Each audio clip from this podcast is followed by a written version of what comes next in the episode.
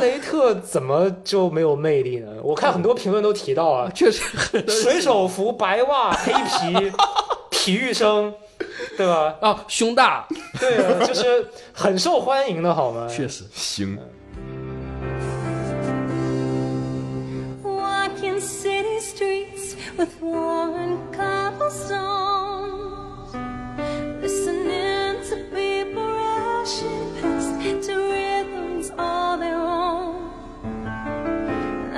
passing me by, not thinking how these are flow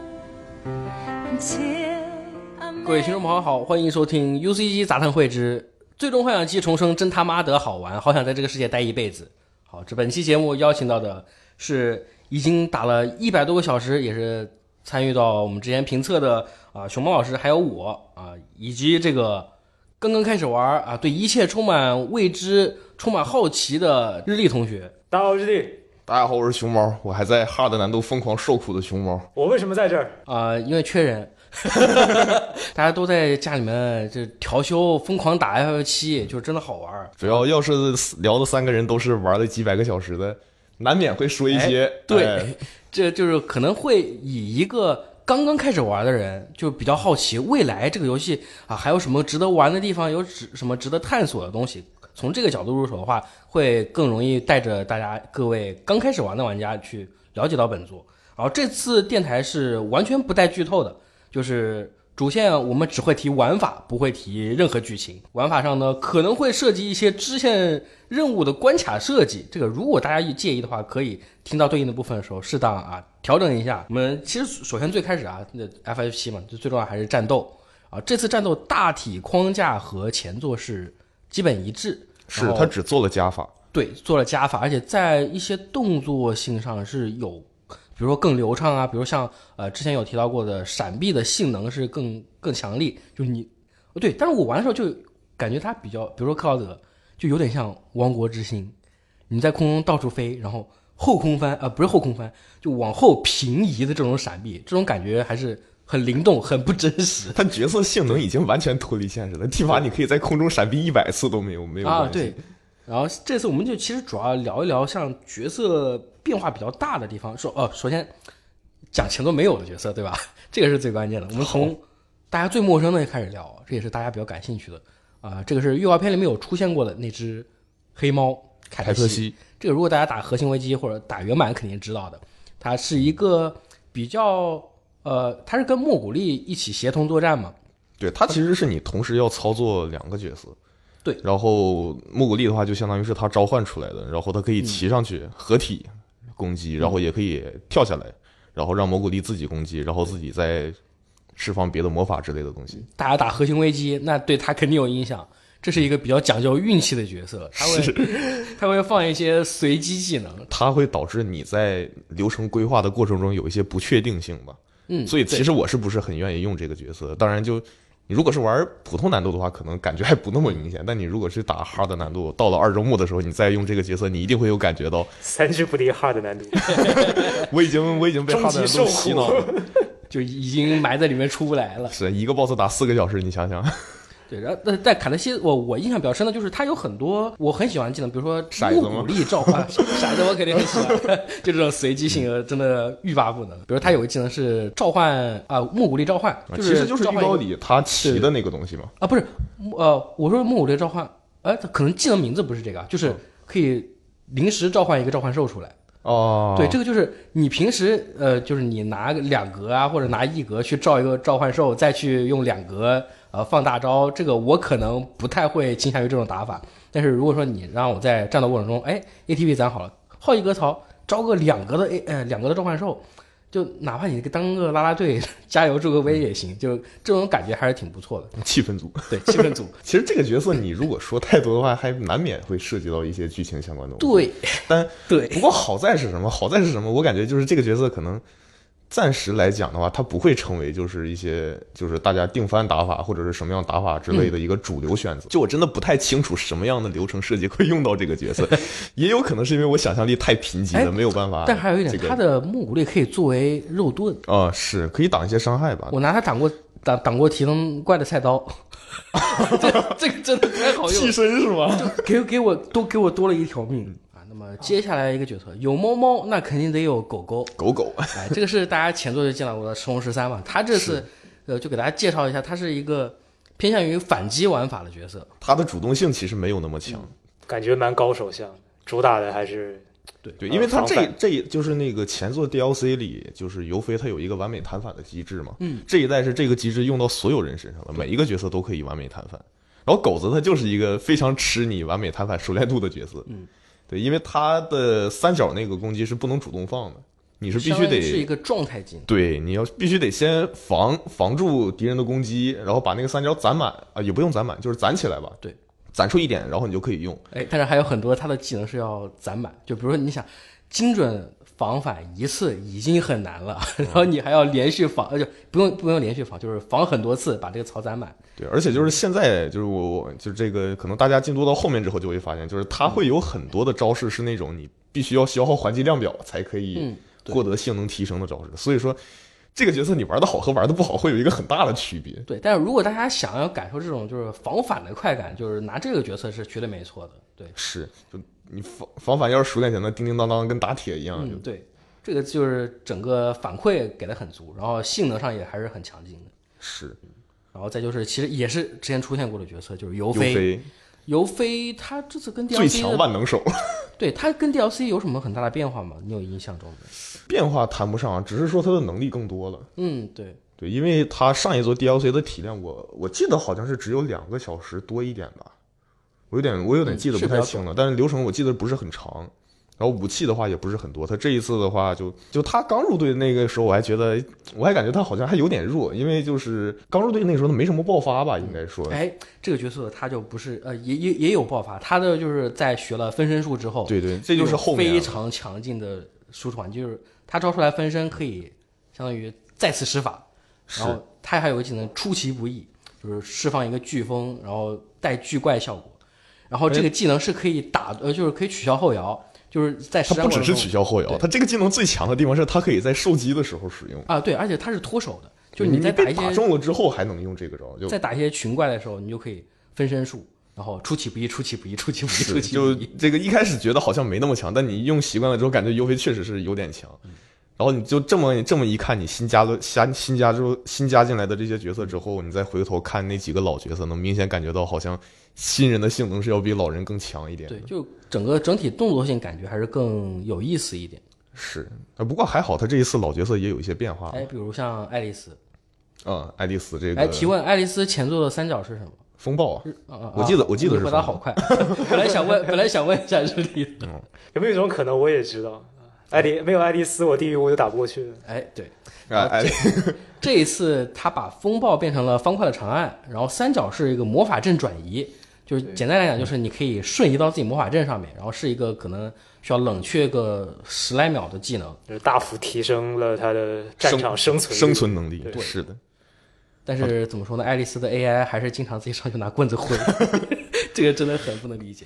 他这不只是爱丽丝呀，这游戏里他 AI 队友就是很蠢。队友 AI 都蠢的要死。我刚开第一个瞭望塔吧，嗯打野的时候就已经感受到了，就莫名其妙的我的队友的血量就咔咔的扣。就你自己一顿所以队友为什么要选巴雷特？巴雷特再蠢，他也会开枪。而且而且而且就是这个，你选巴雷特还能用个坚韧不拔，哎少掉点血。坚韧不拔，雪崩精神二连，嗯对，然后然后然后你那剩下两个队友就可以随便打了。但不可能，巴巴雷特不可能出现在我的队伍里。我队伍里这个这这一座这一座有好感度约会系统之后，什么赤红十三、巴雷特这种就永远开除了我的小队。那就看你是要强度还是要色色了。那那这还用选？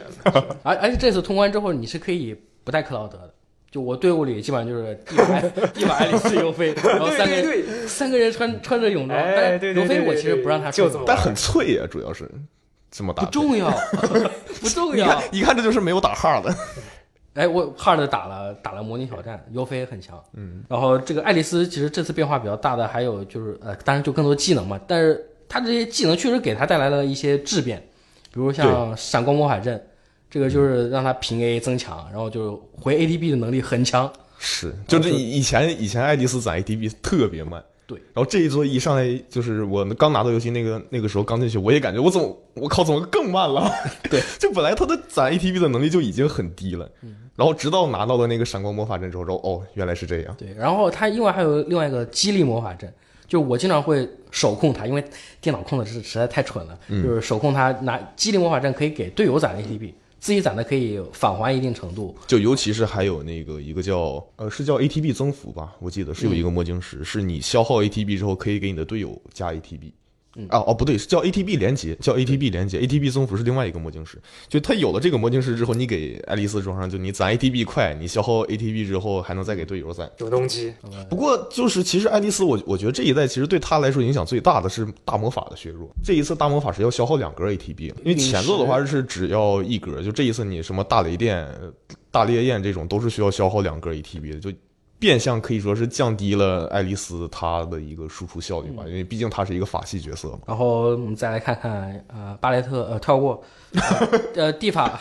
巴雷特确实变化不多，就整个啊哦有一个变化必须得提，就他有快速上弹，就是在你一方管块打完之后按一方块打完之后下三角，按下三角可以快速填充，其实我在前座，我可以跳了。我 我记得我在前座的时候，我一上手玩巴雷特，我就感觉应该有这个功能，但是我摁不出来。然后这次算是呃，终于有了，比较符合直觉吧，它这个功能也是。然后地法其实呃完全没变化，呃，呃，地法主是加技能呃确实，对它的变化不在于它这个局不在于它色机制本身身，对，在于它的它的变化主要在于在于这个这一座空战的变化。对，就是这一座在空战上面，它比较明确的做出了区分，就是呃前座你可能会有，比如说你打空中敌人 A 着 A 着自己上天，那这一座就很明确地就指出来，就是有的角色他就是不能空战啊啊，当当然呃也还是那样啊，就是呃比如说你克劳德，你想空战的时候，你不会串招。对你不会说 A 着 A 着突然 A 到地面，或者说你在地面 A 着 A 着突然上天，我觉得这是一个比较不错的变化。但是呃，初上手可能要适应一下，就比如说像呃地法，它的平、原来的升龙好像是可以直接直接接空战吧，我印象中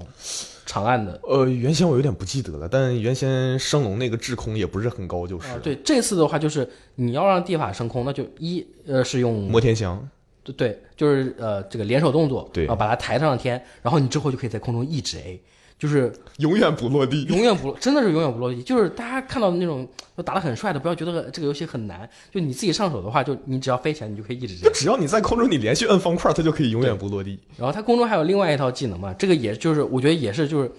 呃，首先让你不串招，然后第二让你在空中能有快速的打出第二种第二种连段的方法。我觉得这个改动是我挺喜欢的。就地法真的是就，虽然说多了这么多角色，但他还是我最不想剔除在队伍中的那一个。谁不是呢？我不是好像我们不在地法一只样。要又强又色，对主要下该如何应对？而这个且加上这个，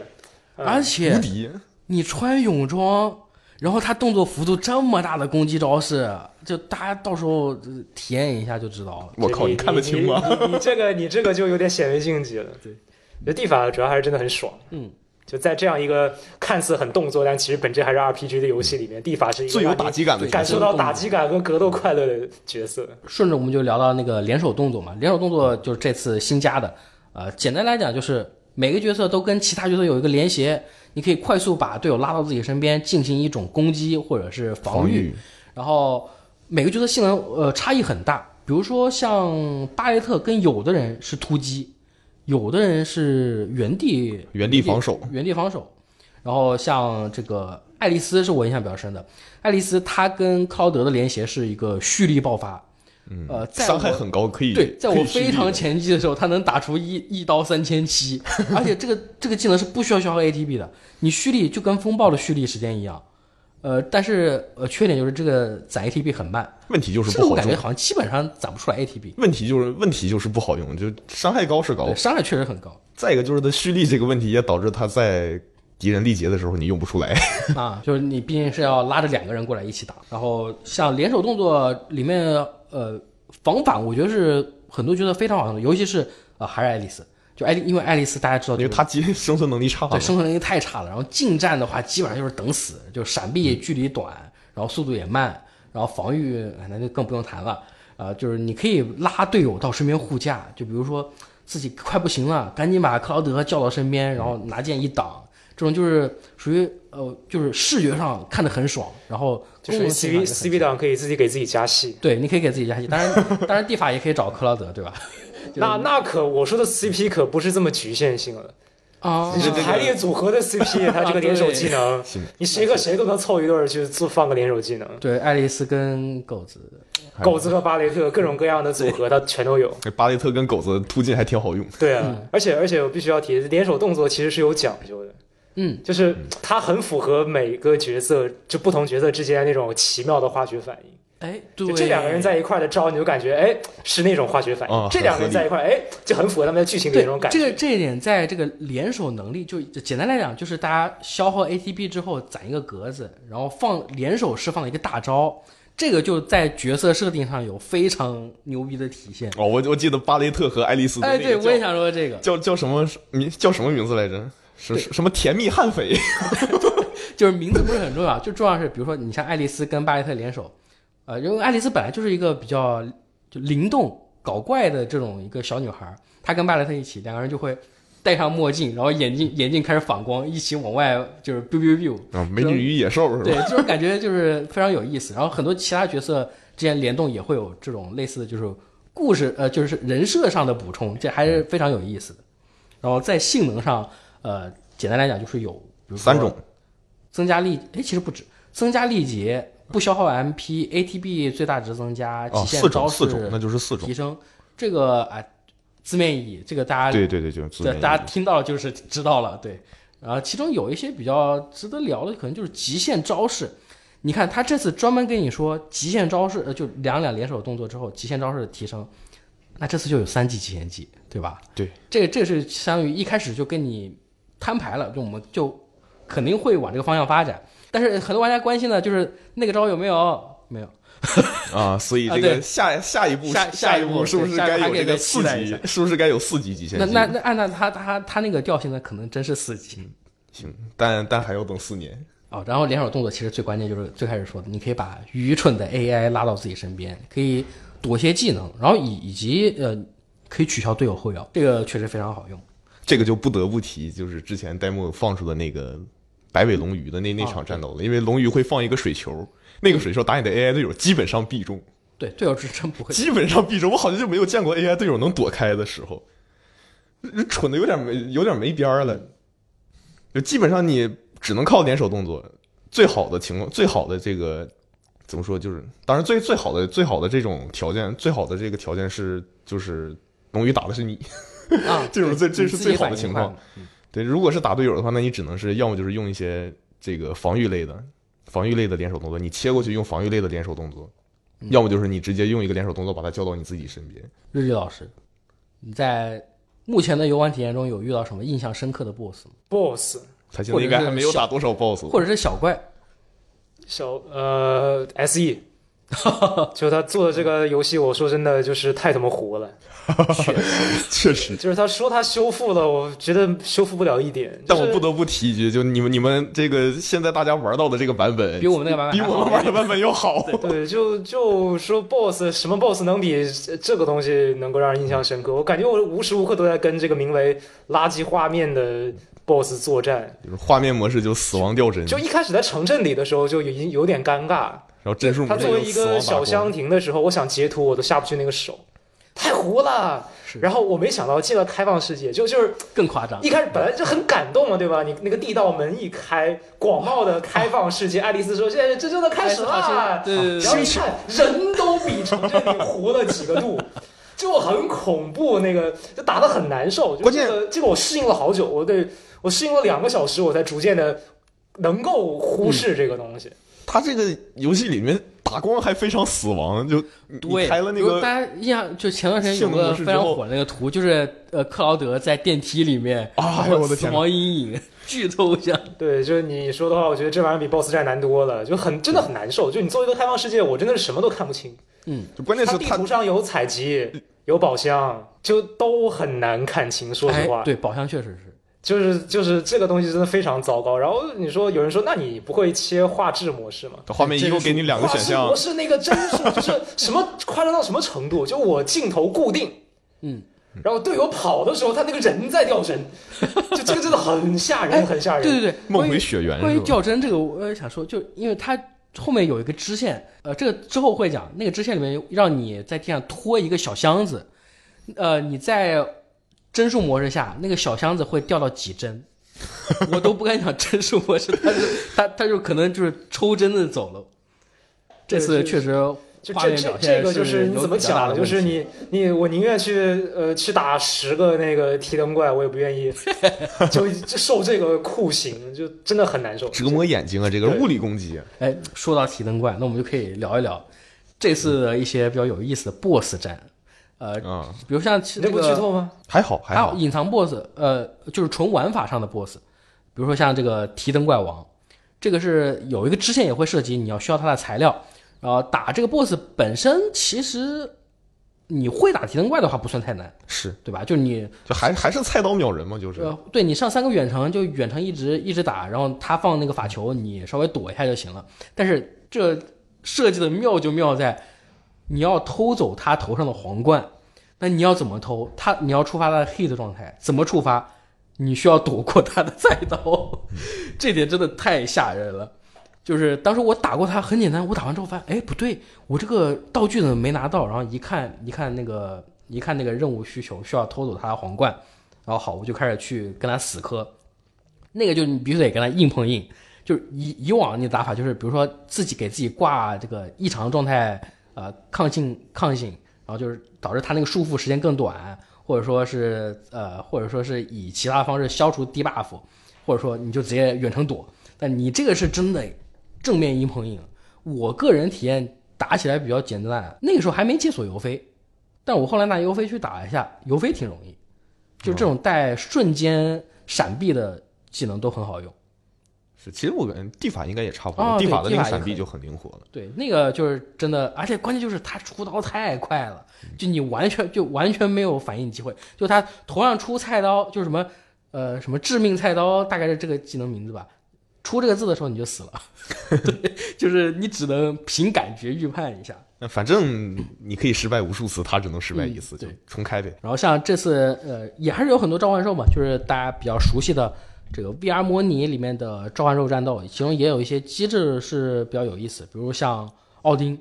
嗯，奥丁就是其实几个召唤兽机制都很有意思。对都很有趣。你像这个凤凰，这个对吧？量子这个试玩的时候，大家应该也也都打过的，就 demo 里，它是哪哪一招来着？你我忘了叫什么名字了，反正就是他连续两次你没有给他打进，等你没有给他打死，他就会放大招。嗯，对。然后还有像奥丁，就是简单来讲就是你打的越怂，他越强。你越怂他越强，你越强他越怂，就大概这种感觉。如果一段时间就你没能够，比如说呃连续没能闪避他的攻击，或者没能防反他的攻击，他就会一直叠一个 buff，然后叠到最后就是斩铁剑九九九，秒人，对秒人。然后这次这个机制在很多 boss 身上还是都会有用，就是它更加强调你去往 RPG 的那个思路来，就是你一定得想办法，就是找那个解题思路，你不能苟命。你这个换个换换个说法，其实就是它这些战斗设计上，其实都是有一个看不见的时间限制的。嗯，对。就你时间到了，你没过，那你就死吧。或者说是伤害啊、检测，但但这个伤害可能就是指你能不能快速的找到它的弱点，然后针对这个弱点进行攻击。然后像这这种设定，其实在野外的那个讨伐报告也有体现。比如说，我印象比较深的就是有一个绝地鼠，它有冰和火两种属性，然后它会一直在就跟打地鼠一样嘛，就哦，对，钻进去又蹦出来，然后你要拿，比如火，你要拿冰打，冰你要拿火打，你要就赶紧在它出来的时候瞬间就赶紧反应过来，然后丢一个火魔法，丢一个冰魔法，然后把它的 hit 状态打出来。然后它的任务条件就是要你啊、触发多少次弱点，然后打打出打出力竭。很多这种讨伐报告就相当于是就进一步强化了就是掌握 RPG 策略这个事情。就对又动作又策略。对，就是你不能够闷着头打。其实这个这个我觉得就是这个，其实就是 FF 重置以后这么受欢迎的一个很重要的原因。嗯，它游戏本身真的很有深度。对，就玩 RPG 的和打动作游戏的都沉默了。它它真的是 你你无论是哪种类型，你都得去重新研究、重新学习。这个我没有见过，就是这么有意思的一个设计。而且它是属于把动作和 RPG 的优点继承过来的。对对对，就是两边的缺点，它还都是有一定的这个改良的。是，尤其是到重生之后，它很明显也是吸取了呃前作就重置版的一些教训。这个确实就感觉更深了整个系统，然后又没有那么难受，就整体而言没像没有前作那么难受。前作还有一些很很尴尬的地方，呃，是说他在一些探索上的那那那个方面上的，呃，战呃整体其实就是整体的玩法战斗对，重生，我会明显的感觉到重生打起来更符合一些，更符合直觉了，你可以这样说嗯。对，啊，因为哦，这次首先在怪物数量就已经非常恐怖，两百四十五种，嗯，对，通关后是可以看到啊、的。对，两百四十五种，然后 BOSS 数量哇，感觉起码三十吧，我甚至我觉得可能不止三十，就这个。算是算上这个什么召唤兽、隐藏 BOSS，那绝对有了。对，这这个数量就是绝对够大家打个爽，而且每一个都是机制，你你钻研都可以钻研半天的，就是这个大家是绝对能够玩得爽的。啊，其实相比前作，还有一个我觉得比较大的变化在于它的流程设计上，就是因为前作它是一个很传统的箱庭，呃不呃线性的，不能说箱庭，对线性，就是它的整个玩法上可能会比较保守，然后它有些流程拖啊灌水，然后这次因为啊、这次其实也有，这次就是我这次这次给我的感觉就是我们我们丝毫没有去思考灌水和拖的问题，因为我们体量够大，那部分我就懒得管了。然后就比如说大家可能会觉得这次还是有灌水的地方，但是呃就因为大家打 demo 可能会觉得有一些地方比较灌水，呃，但是我的个人感觉是那一段剧情信息量非常大，所以一定上算是缓和了一点，然后然后。后面流程里面不会有这种灌水的，这可以说一下。后面流程就是还整体就是还是是吗？我觉得抓陆行比较新鲜的鸟挺恶心的。哦，啊，这这个就有有点磨耐心。对对，抓抓陆行鸟后面还会有，对，那是主线第一次抓，然后后面还有不同的关卡哦，不同的潜行关卡，越后越难，越后面越这就是关于水和托这个事儿，我觉得他们不是故意的，他们是真的菜。就 SE 其实他他们是有点偏科的，我觉得对他们最擅长的东西其实不是呃我们比较熟知的那种比较比较初比较基础的那些。嗯什么你流程上的节奏把控啊这些东西，他其实反而是不擅长的。就这个，我觉得就从近几年这么多 FF，你就能看出来，就在在拖和水这方面，他们从来没有解决过。哎，还有去年的 Forspoken，对，那个是就我会发现，就他他们真的是挺偏科的 一家。哎，但是就是你不是说，就是人家就是战斗系统，这个确实能够打磨到一个非常令玩家满意，然后也有人愿意持续去钻研的地方。这就有点长板效应了。比如，比对，如就是我我们不管我们的短板，我们要把长板疯狂的拉高。你就说你喜不喜欢吧，你就说好不好玩吧。我觉得这也不乏是一种解决思路啊，嗯，对，就是那种其实就是史山代码的感觉，嗯，就 你其但实就是这么个，东西。你看，在这次就是把它套进开放世界里面之后，就是流程相对弱化之后，它这个问题就反而更小了。就你我想战斗，那我就去野外找 BOSS，去找那些什么讨伐报告去打，然后我会去打这个 VR 模拟，然后流程中我就会这个这个问题就会稍微的淡化一点。只要整体比例占的小的，嗯，你体感上就不会那么难受。然后不过我我觉得这次流程设计还是挺挺满意的，就是首先这次登场的角色两位数了，呃，主角团两位数，可操控的还是呃七八个人，七个人应该是，所以他的流程中怎么样平衡每个人的戏份呢？就是首先到每个角色给你设置一些高光的高光时刻，给他设置一些专属的剧情啊，这我们不会具体说啊，然后给他设置专属的关卡。比如像这个尤菲，他是忍者嘛，就行动上会比较敏捷，他就会用绳索勾绳对勾绳，呃，荡秋千，然后还会有一些这个拿手里剑破坏远处的机关这种设定，然后整个关卡设计的话也会围绕着这个思路来设计，然后比如像还有之前提到的这个凯特西啊，凯特西，凯特西呃，他他是能招小猫莫武力嘛，他作为一只小猫，它的钻管道，哎，它可以，它可以在地上翻滚，它可以钻进管道。然后，但是呢，你这小猫力量不够，它就需要木武力来帮忙。然后招出木武力的时候，就会有一些更加偏力量型的这种关卡设计，比如像呃投石板，呃不是投石板，呃投石箱子，然后啊这个预官方预告也出现了。然后砸机关这种样子，就整个整个感觉就是确实你能感觉到角色特性有所发挥，然后也一定程度上就是，比如说啊，我设计这么好的角色，你都不玩一下，那多可惜啊，对吧？他这次就主线里面给你充分展现了一下，然后战斗上也会有呃非常针对性的设计，这个到时候大家打的话应该能感觉到。其实就是他会每一场 BOSS 战，他会限定你只能用哪哪几个角色去打。对，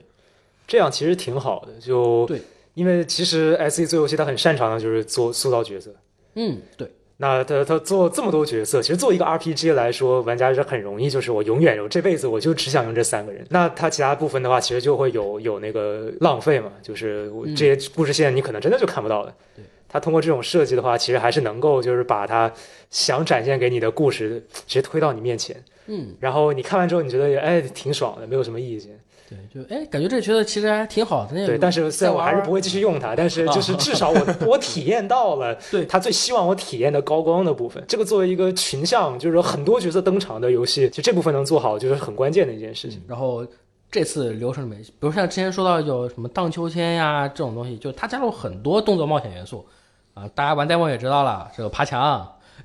啊，这是最差的那个部分啊。我们就先先拉出来这个鞭笞一下，爬墙、走悬崖、蹲伏，对，然然后后强制慢走，对强制慢走，对，就呃这这些东西，反正习惯了。这感觉都像是 PS 时代那种给读盘做的妥协，不知道为什么到到了 PS 五还存在这个。就你本来以为他们是为机能做的妥协，结果发现他们是真喜欢。这个怎么说呢？就是你当然有好有坏的吧。就比如说像这个这种大最基础的赶路方式上的，偶尔来一两次还行，然后实在太多的话，呃，你如果说是、后面它有一点就为了关卡设计，比如说你需要爬墙，爬的过程中一看，哎，这边还有条岔路，爬过去一看是个宝箱，就我觉得这个一定程度上还是有一点点拖的。但是动作冒险还有一些好的部分，就是它加入了很多主线里面就是相当于比如说神海呀、或者说呃这种大场面的这种动作戏份。我比较喜欢就是矿车和这个飙车那一段。啊矿车那一段大家也有看预告片和评测的话就知道，那是一段轨道射击。啊，那一段玩法稀烂，玩玩法稀烂，对对对对，玩 玩法稀烂，但是就是你流程中给我加一点这种东西调剂一下，我觉得就是挺好的，就是情绪上能够就是再再给我拉高一点。给你一些新鲜感嘛。对，还好好在就是它也不长，而且就那么一段儿。对，而且它不会让你恼火，就你轨道设计我漏了就漏了呗，我漏点道具，我我就完全能接受。还有像这个飙车打飞机，那那个是正儿八经的一场 BOSS 战，嗯，呃，就当时我就说，哎，哇，你居然给我搞这种东西啊，这么大场面啊，你这个你这真吃得消吗？然后我就看那车右转，右转，右转，还右转，然后那那段大家就完了就知道，你那个 BOSS 战，你就会明显感觉到。其中有一个标志性建筑物，它连续到了三三四回，就是当然你打时间越长，它可能重复次数越多啊。但这种就也就是啊，属于提供一点新鲜感，就是不攻不过吧啊。我觉得还是还是有一定的，就是能够呃，就带给一些比较有趣的体验。但我还得补充一下，就是这个飙车戏码那那一段掉帧掉的很严重。哦，对，它那个速度很快，而且周围是室外场景，所以就哎，怎么老搞这种东西？而且比如说它，你像它画面问题大，它老给你什么钻墙，给你看。看看我们这个四八零 P 的分辨率的墙啊，要换衣服了。看看我们这个就糊到你看不出是什么材质的这个帘子，对这一块，当然我觉得其实还是有一个，可能还有一个最根本的东西。最近不是也有那个讨论度比较高的话题嘛，就是那个、呃大型三 A 游戏的开发成本越来越高，越来越高。嗯对，我觉得 SE 可能就对于这个游戏的开发，它可能也是主动的舍弃了，就是嗯像画质、帧数这方面后期的优化。因为你这个优化，它一是需要钱，时二是需要时间。那很遗憾，SE 这两样它都没有。所以其实骂归骂吧，但是我觉得我也不是不能接受。就毕竟你游戏整体的体量和质量放在那儿了，就我原谅你了。长板效应，长板效应对对对。长板效应，对对对，就是这么回事。你让我选的话，你让我选一个画质很好，然后或者是玩法更好，我肯定选玩法更好嘛。对，至少其实就是教团，其实就是教团一八八四，哎，一八八六八六一八八六，那个画面确实就是那个就是另外一个极端嘛，就是嗯极致的画面，但其他部分就相对就不好。然后，其实从市场选择上，你会发现大家其实还是更喜欢量大管饱好玩的，对，而不是画面追求极致的。当然，我还是希望 SE 这上市之后，对吧？啊，能够把它那个盘的问题，把它那个实体盘印反的问题给处理干净以后，啊，能够慢慢的再更新一点画质补丁。嗯，因为不管怎么说，你做这么好的一个世界，对啊，角色那么好看，我截图都按不下去手，真的很痛苦。我现在截图都是我先切个画质模式，截图，然后再切回帧数模式再玩，哎就很难受。万一你场景中有人在动，那你就还还是会很糊。对，然后其实，比如你看这么好看的角色，我们肯定就是想多看一看，多欣赏一下。俊男靓女对，然后像这次也是非常呃，其实原版就有嘛，有加入了亲密度和约会啊，约会这个我们不用多说，这个到时候大家自己体验。自己体验 啊。然后，然后另外我强烈推荐没有玩过原版或者没有云过原版的朋友，去云一云原版的那个金蝶游乐园的那一段儿。嗯，原版就很搞，就特别特别啊搞笑的一段。哎，而且原版应该是只有英文版，呃，是哎，事到如今，呃它各种汉化什么不，都有。它两边呃，就是它两边的文本翻译，就是可能呃，就文本原文本可能会有一点差异，就表达的意思。就我看这这两天，呃，因为今天晚十二点的时候，大家都已经偷偷跑发出来了，哦就是有很多人在讨论，就是说，哎，这个日文，这个日文还是比英文版更表达的那个意思更到位啊，这个日文还是更加能体现这个角色特这性这。这方面就祖传了，只能说。嗯，然后这次亲密度的话，简单来讲就是你主线中有很多跟角色对话的机会啊，比如说有个人问你，你是不是经常在这里偷看地法呀？然后你你就可以回答是，或者说啊，不要拿我开这种玩笑，这样选不同选项就会呃影响不同的好感度，但它它不会降，对，它不会那么夸张，就是你选了总归是加的。然后还有一些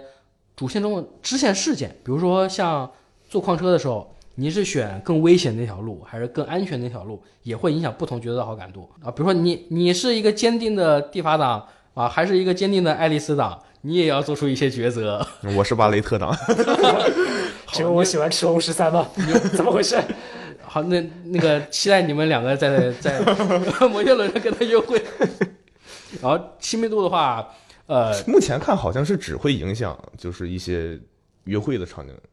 啊对，但有多场，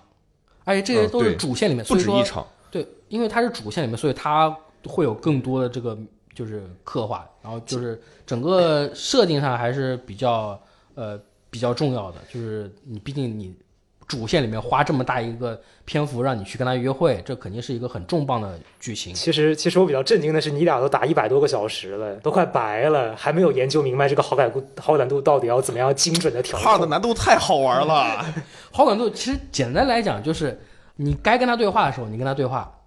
呃，有一些角色头上会出现白色的气泡框，然后你做跟他相关的支线任务，然后在支线选择中你更偏向于他那一那一方，就大概这样就可以涨好感度。因为，因为说白了，大家最担心的无非就是说我为了剧情体验和代入感，跟巴雷特，我肯定会跟所有队友都对话啊然后都选好话。那我怎么知道谁的好感度更高呢？就是还是会有这种担心这个就像你，你当时评测的那个时候，不就直接跟巴雷特一样，对吧？这巴雷特好用啊。啊啊，用的多啊！这个这个，如果你想要调控的话，就至少在你即将到约会那个期间的时候，他会跟你说，你马上就要进入一段不可逆转的剧情。不可逆转的剧情。他他原话不是这样，诡异啊！他原话不是这样说的，就是反正你会进入一一段剧情，然后你是否要先确认一下好友的好感度啊？这个时候你就可以去稍微调控一下。但是你要是前面全支线做完，那当我没说。但是如果你全做完的话，至少还有一点，就是有一些分支选项，那就一定会导致一个人会比另外一个人高。啊，对吧？S E 官方给你提供了这所以说个选择机会，所以说这个大体上还是不用其实还有一点就是你联手动作和联手能力嘛，你哦你在战斗中你就可以多用用你想约会角色的那个联联手。联手用的多也是加好感。对，就是你初次使用，第一次用会加好感，第一次用，那你要让这个角色学更多的联手技能。那所以说，大家想约赤红十三的话，就多给他点联手技能。啊我还真蛮好奇的，就蒂法、爱丽丝和巴雷特我都看了，我真的好想看，好想看《赤红十三》。真的有吗？我不知道。有有有，有有就所有所有队友都有，就是主要是你想，人人家的好歹是个正常人类身高，你一个狗子，哦哦，坐在椅子上，那啊那差不多，就呃画面挺美的，算了算了，不聊了。哦，对，说到这，呃最后补充一点，就是我们我们发的视频里面不是有投票吗？嗯，就选蒂法、爱丽丝还是巴雷特？爱丽丝和巴雷特竟然是同票的，对，百分之十七的投票率。哎，这个我在我们今天刚发的视频底下看到有个评论，呃，没玩过这这个游戏，就是想问一下，爱丽丝为什么人气这么低啊？她不是女主吗？就是主要这个东西就是一超多强，主主要它不低，关键问题是它的人气和巴雷特一样，就让你很震惊，你就以为它很低。是这样的，就是呃，有一部分是猎奇嘛，就肯定应该应该不会真有人就就是不会有人喜欢应该不会吧巴雷特，巴雷特怎么就没有魅力呢？我看很多评论都提到啊，确实水手服、白袜、黑皮、体育生，对吧？啊，胸大，对啊，就是很受欢迎的好吗？确实 行，啊，这个我看你不约会不选巴雷特的，反正这个叫什么？亲密度，这个是大家到时候得把控一下。就呃，之前我们我们今天视频也有说过嘛，就是你可以适当留一点支线任务。就比如说你看到这个是巴雷特的，你不喜欢他，你先放着囤一囤，对，约会完再说。反正后期你是有机会再回来补做支线对。而且后期你可以随意传送，就是你往哪里往哪里传，往哪里做支线都可以。嗯，这个倒是不用太担心。而且通关之后，呃，通关之后你可以自己选，直接选你要和谁约会，这是可以直接做到的。所以大家也不用担心错过一些剧情。嗯，那我们再来看一看它的开放世界。哦，呃，简单来讲，我觉得其他开放世界框架其实很一般，就是很很传统，很标准其实就是标标准的非一常标准个开放世界模板去做的，。但是它不会说是像那种，呃，很让人有负担的，就一地问号，它就只给你标几个关键点，然后它的一些懂，了，又大又空。呃，对，那倒也不至对于。对对，确实有有一点这个。我觉得它这个开放世界处理比较好的一点是在于，它几张地图的玩法不一样，哎也就保对也就保证了你在流程推进中不会有太多的那种重复感。所以如果大家就是大家如果打第一张的开放世界，觉得哎这个这开放世界就这，多撑一会儿啊，再玩多少多少就好玩了。后面确呃实其其实是预告片里也展示了，就是你你后面的新地图里，你很多地方是要骑那种会飞的陆行鸟，对对，要绕一绕才能到一些地方。就它不同地图其实差的还挺多的。就比如说你你想说啊，我去这个地方啊完了一个调查报告，解一个召唤兽祠堂啊，那就这个这个玩法本身没什么意思。但是你如何去到这些地方，就是属于每个地图的独特玩法了。然后顺带着你探图过程中就会有一些呃非常奇妙的发现，这个这个感觉还是很不错的就。尤其是某一张这个地图，这堪比重庆，就是这个目的地距您七十米，剩余时间两小时那种感觉。就是你你都已经站在他这个家门口了，但是你你跟我讲，他这个入口其实在这个七百米外的那个山之后上坡再右拐，这然后再地图给你标的就是这儿，你就是进不如果如果这。样讲，那其实是不是这算是 SE 目前为止做的最好的一次开放世界？他之前的全都翻车了，没有好的。呃，哎，话说，如呃呃，首先 FF 果十五如果说 Forspoken FF 七这个呃，首先如果它算呃重生算开放世界的话，那王国之心算不算开放世界？就重生它可能不是那么标准不是很标准的因为它是分区域的嘛，说白了还是。就如果说呃广义开放，它这套的话，我觉得其实有点像呃这个王国之心那个感觉，嗯。就每个地图给你塞不同的玩法，然后就每个地图就首先风格不一样，然后塞一些不同的小游戏啊，这个我感觉整体体验是非常不错的。就是它虽然可能框架很一般，但是它内容确实给的很足。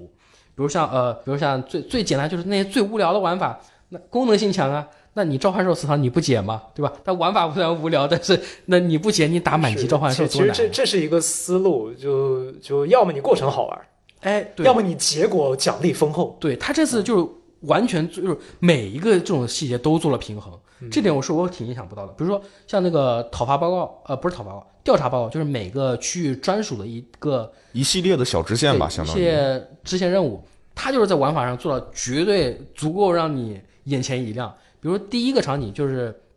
大家因为呃，弹幕应该也玩到过，就是一帮小混混啊出场前作就有的那个小混混，对，出场自带 BGM，然后它整个过程就是就是非常搞笑，然后自然后呃有很多非常有趣的互动，像第一次就是跟他战斗的时候，他们会比如害怕，然后就是认躺地上装死对，然后躺地上装死，然后你就你走过去还能听到他们哎，哎，他是不是发现我了？哎他说：“哎，他还没发现，他没看我们这边。哎，赶紧再躺一会儿，不要呼吸啊，不要出声啊，不要不要讲话了。然后就就大概这种感觉，就是这塑就是塑造这个小混混我感觉还是呃非常有意思。然后中游玩法上也会加入，比如说潜行，就是至少肯定不会让你有这个厌倦感。当然，有的时候可能会让你比较恼火，就是有的玩法会比较会比较难，比如像嗯后面有一些塔防关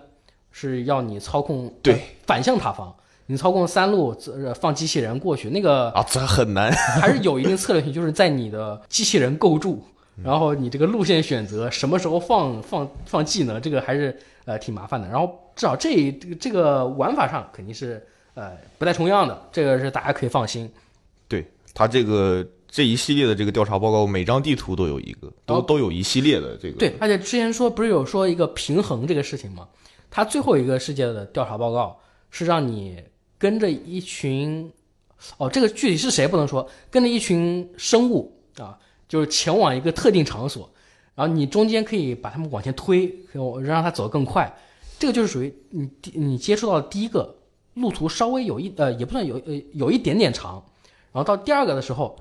路途又稍微更长了一点，这个时候你就会想啊，那我这三个要不不做了吧？这你这走的路越来越长，哎，他这个时候就给你来个反转，第三个地方不需要你跟着他们走，你只要找到这些人，你就可以直接去触发剧情。然后他他就是很，他也肯定考虑到玩家你再玩第三次这种东西，还是同样的玩法肯定会累，所以他就直接把这个东西给你取消掉了。所以大家玩到那个时候也是可以放心的往后去做，就是不用太担心还是这样的玩法。这点我觉得是算是真的 S E 在这方面做明白了。而且就调查报告这个东西，虽然是这个说秉着不剧透的原则，但还是得说一句，就这个调查报告这个东西一定要打，一定要打，一定要打。就是啊，其实我们在那个视频里也说了，就是你把它呃，他们背后其实有一条暗线，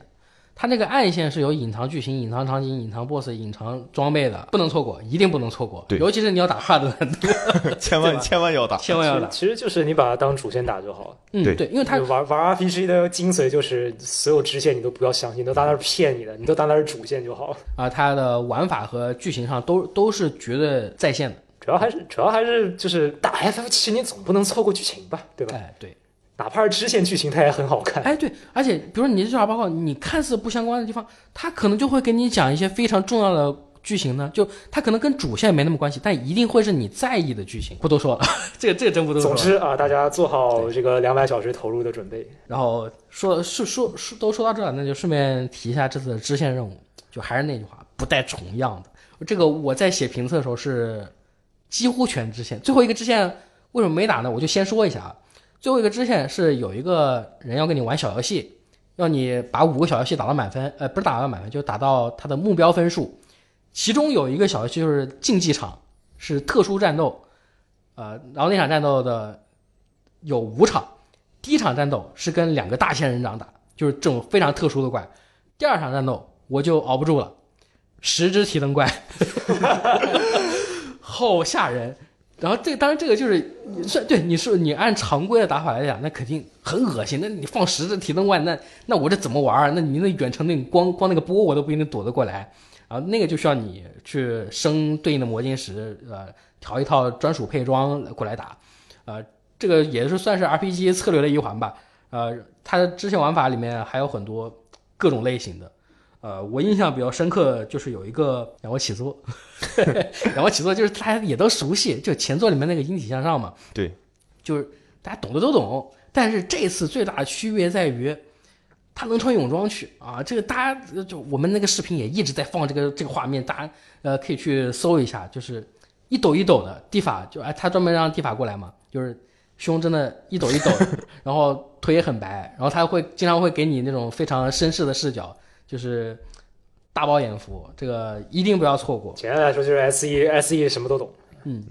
然后支线任务还有很多会有一些小游戏，啊、就是有的是真正儿八经的小游戏，有的是这个小玩法，比如说有一个任务让你采集蘑菇，呃，采蘑菇就是你到对应地点，然后让狗子去闻，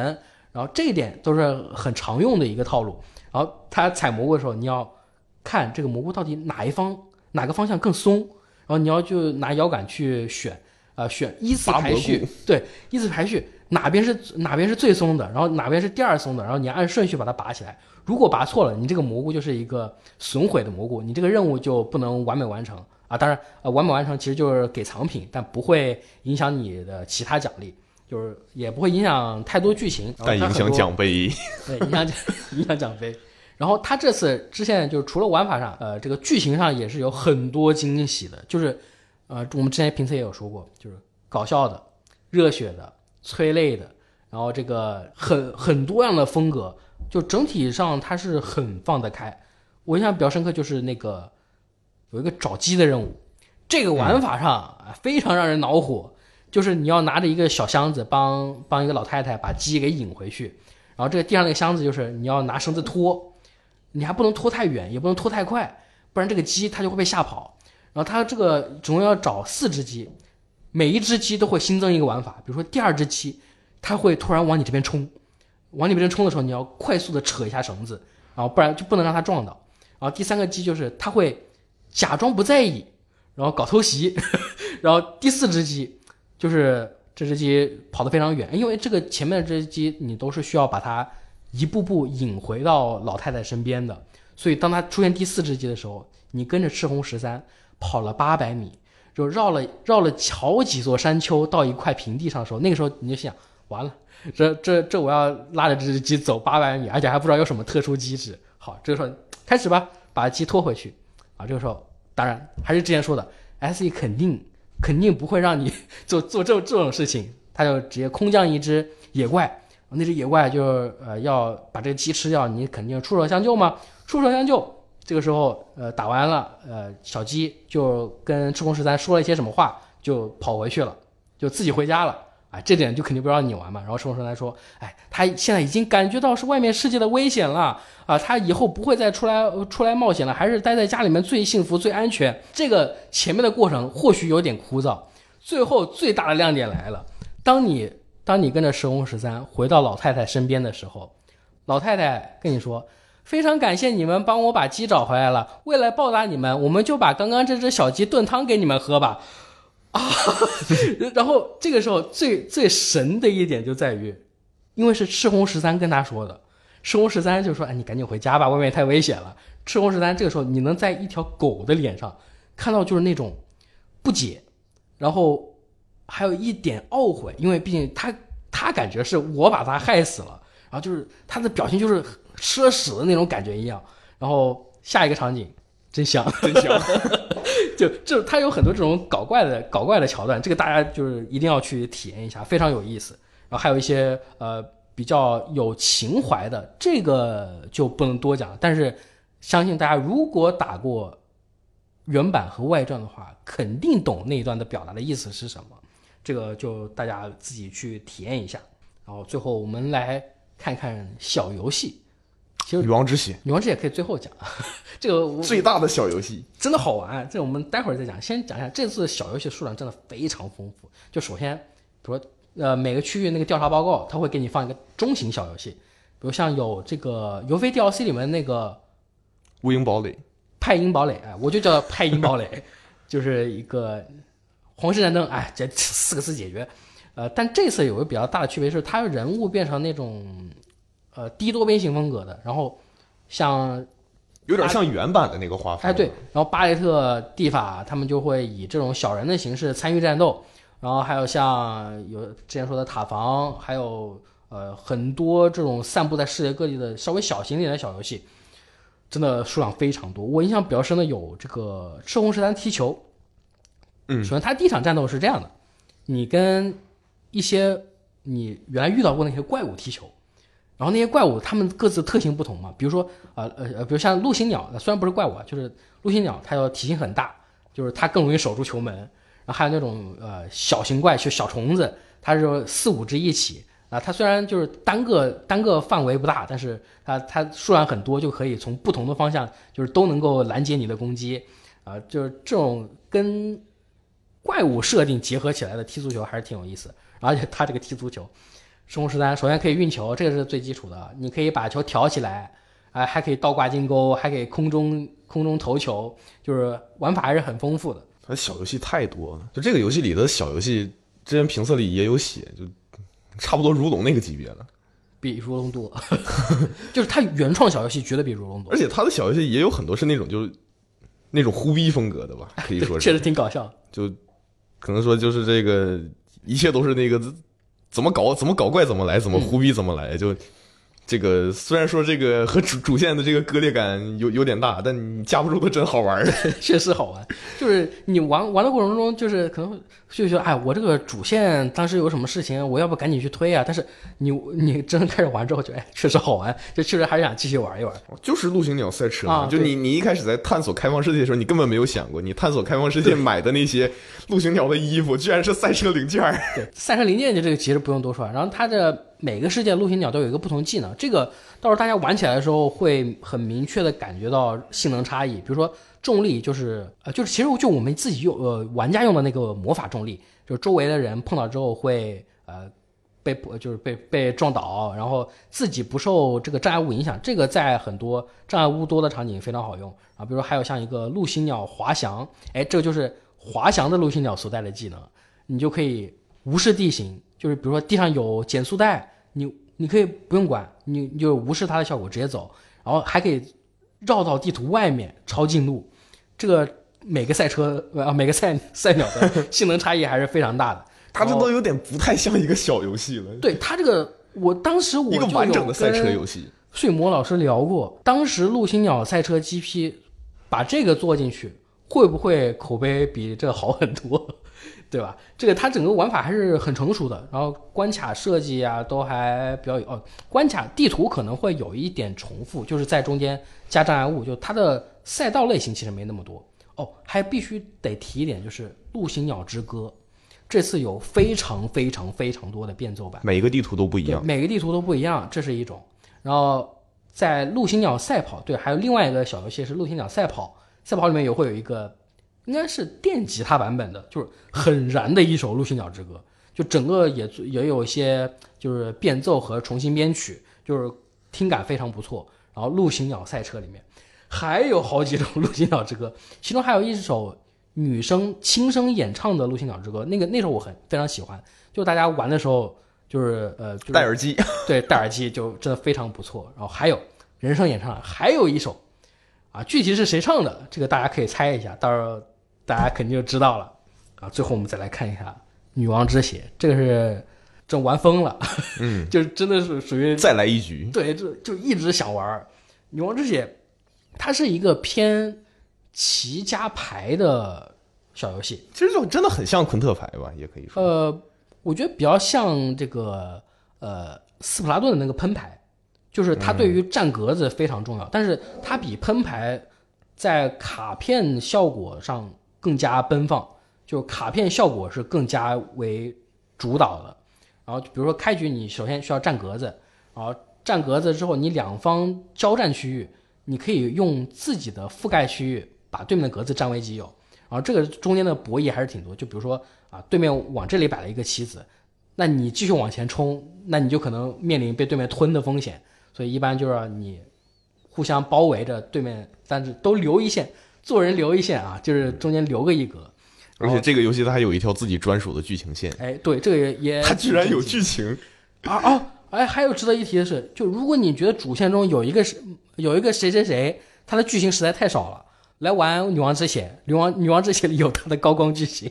这大家可以看一下。也是我看到看到的时候也挺也挺惊讶的啊对，怎么是他？我是真没想到他会他会突然蹦出来。女王之血它好玩的点就在于它后面卡牌一多，这个卡的特殊效果就非常有意思，而且它是呃有很多构筑的，比如说像是减减少威力流，就是可以削减对方的战力，嗯吞卡的那哎对，然后以你可以把自己卡吞掉，这样就更方便展开嘛，因为它总格子数有限，就是你很多时候你常规卡组可能会遇到后面你手里多着六张牌打不出去，然后但是这种流派就可以让你的牌被吃掉之后，呃，就继续放别的子，然后去生效，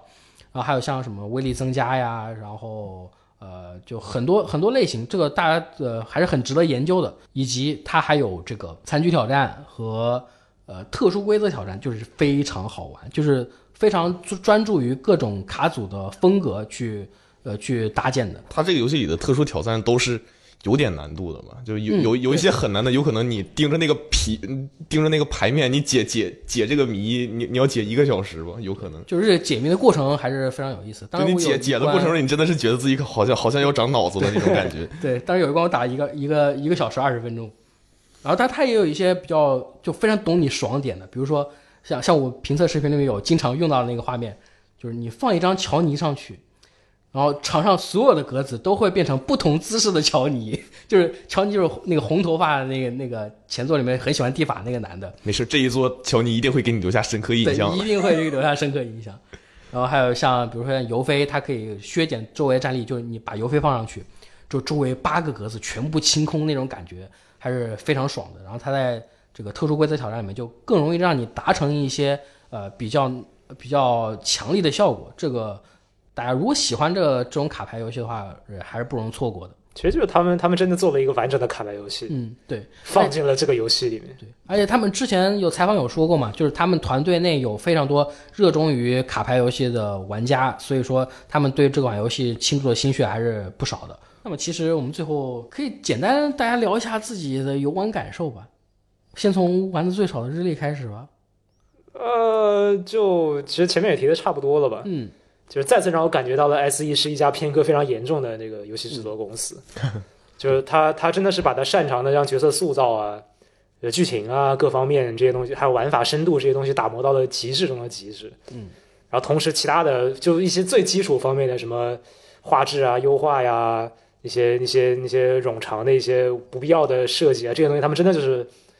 呃呃可以说从 FF 十五到现在的从来没有进步过。就他们就是再次就这款，你可以说是举全社之力，嗯，甚至可以说是按他们这个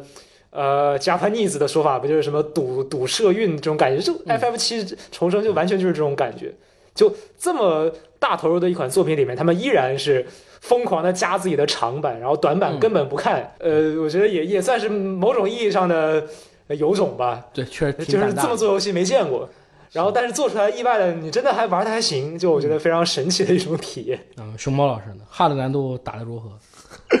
就其其实你你看，就这个我我也是，就是这个应该是我们这个办公室里 hard 打的最多的了。就我我估计有可能到最后我还是打的最多的那个人。其其实能看出来，就我是更喜欢这个游戏动作部分。呃，怎么说呢？就是从动作游戏的角度来讲的话，它有一个很难得的一点，就是哪怕你在很多就是那种现在有虽然现在纯动作游戏也不多了，但只能说是他做到这他做到的这一点，很多动作游戏没做到，就是他给每个角色的不同动作做了性能区分。嗯，对，就很多时候就是这个，大家看一些动作游戏，就就不不点名了，就是你会看到他们就是这个我 A 招式和 B 招式的区别就是伤害，对，伤害、技能范围，对，对，就就是区别很少，但是他是真的做到的，就是我每一个招式有不同的动作性能，我可以时刻思考我在下一刻我要用用哪一招。嗯，而且这一点是跟 RPG 很好的结合在一起，就是它不光有动作性能，然后这些招式啊或者不同角色的动作也是有 RPG 的属性在里面的。对，而且就是这个你在玩前奏的时候，你就能感觉到，就是他的这个战斗的整个核心思路其实就就是打黑的，然后打力竭嘛。嗯，对，然后他这一做，他还特意知道自己这个是优点，他还强化了一下，就是他这一座把打 hit 的条件放的做的非常非常非常多。嗯，对，就前前一座可能是这个你打 hit 就不同的条件嘛，但你总归万变不离其宗那么几种，要么打弱点，要么闪避特殊攻击，要么现在就会很多现在就非常非常复杂，就你这个对敌人特殊机制做文章。对对对，就你这个要怎么给他打出 hit 状态，然后怎么把他打力竭，那个你要怎么打，就这个他给了你很多的操作空间。嗯，所以这个是我怎么说，就是这个 FFG 最让我惊喜的那个事情。就当时在我在玩这个游戏的时候，我甚至一度想给这个游戏十分。但是它还是有一些短板，对，但是但是没办法，它有一些短板确实可以忽略不计，但对我来说的话就。就可能对大家来说是可以忽略不计，但对我来说，我其实可以忽略不计。嗯我从情感上来讲的话，我不理性一点，我可以给这个游戏十分。而且它很难得，就比如说很多动作游戏很难处理，就是你角色性能又强的情况下，打小怪就变成打桩嘛。就它这个游戏就是通过 hit 这个设定，就是很好的处理到这一点，然后加上本来很多小怪其实呃都有非常独特的动作性能和这个 RPG 的 RPG 的一些策略在里面，所以说打的过程中，无论是小怪、精英怪还是 BOSS，就是一定能给你全程带来非常有趣的体验。然后我个人感受就是，呃，动作其实刚也熊猫老师都说了，就我这边感受就是它内容真的非常丰富。然后我我是比较看重支线任务嘛，就是呃就是可以这么说，在我打完线全部支线之后，我再去看那个列表，我都能回想起来每个支线任务剧情是什么，玩法是什么。然后这个真的是非常难得的。然后它确实整个游戏过程中能够从头到尾给我保持新鲜感，而且它是属于不是它不像有的游戏那种，就是属于哇这游戏一上来看好牛逼，然后玩着玩着哦其实也就那样嘛。但这个就呃也不能说恰恰相反，就是一上来哇好牛逼，然后你玩完也很牛逼。你玩的越久，你越会觉得这游戏的这内容越牛逼，就真的是非常难得的一点，就是能够让我全程保持高度的这个集中力和高度的热情去打了一百多个小时，甚至现在还想打，对这个真的很难得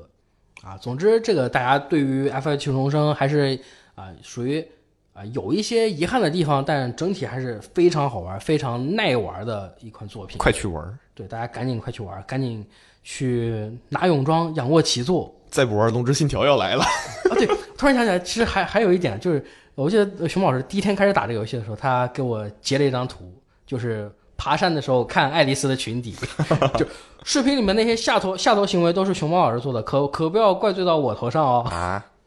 对，这个大家就是无论是对角色感兴趣啊，还是对动作感兴趣，还是对这个支线玩法、支线剧情感兴趣，它一定都能满足你的这个喜好。以上就是本期节目的全部内容，感谢大家收听，我们下期节目再见，拜拜。拜拜。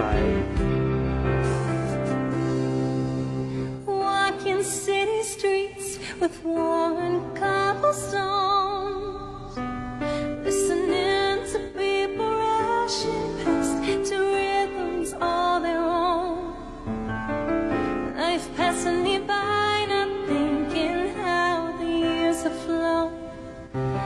until I met you.